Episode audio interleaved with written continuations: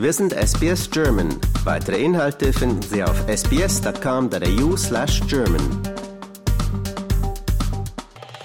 Mieten ist vor allem in den großen Städten Sydney und Melbourne seit Jahren teuer.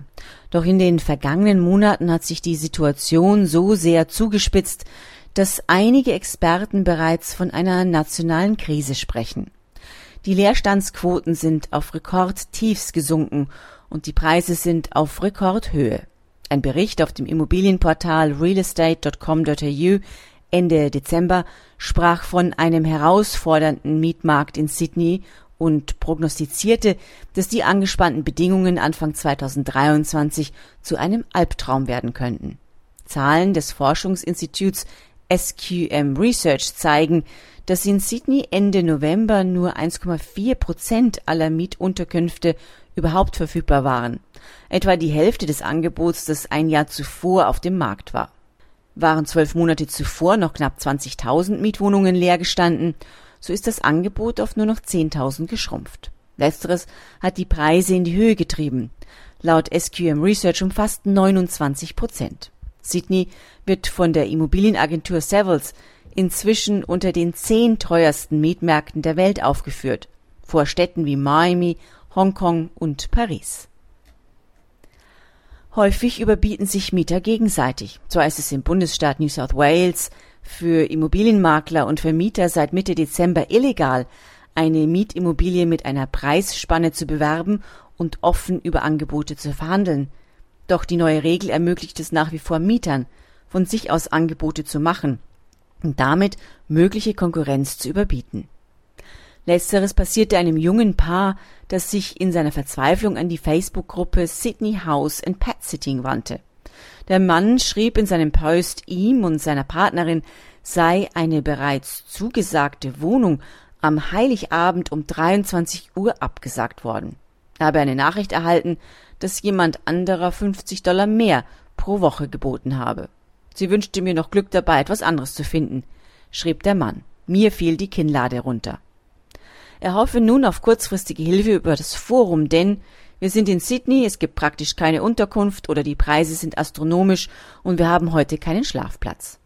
Glücklicherweise erbarmten sich einige Forumsmitglieder und boten dem Paar eine kurzzeitige Unterkunft an.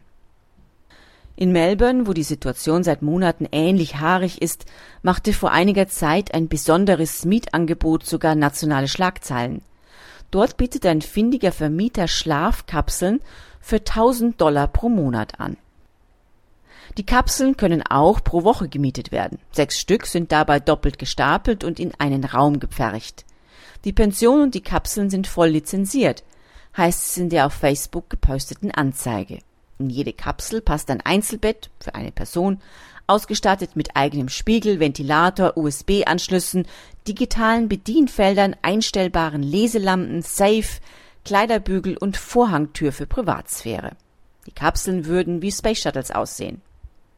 Gegenüber der australischen Ausgabe des Guardian sagte der Vermieter Frank Chan im vergangenen Jahr, dass die steigende Inflation und weniger Kurzzeitreisende zu den steigenden Kosten beigetragen hätten. Er bewarb seine Pots damit, dass er keine Kaution und keine Stromkosten berechne, Mieter volle Flexibilität hätten, wann sie ausziehen möchten und er dabei deutlich günstiger sei als 95 Prozent der vergleichbaren Angebote bei Booking.com, Hotels.com oder Airbnb. Chan sagte damals, dass er seine Pots als eine Lösung für den angespannten Mietmarkt sehen würde. Laut einer aktuellen Untersuchung ist der Mietstress inzwischen zur am schnellsten wachsenden Ursache für Obdachlosigkeit in Australien geworden.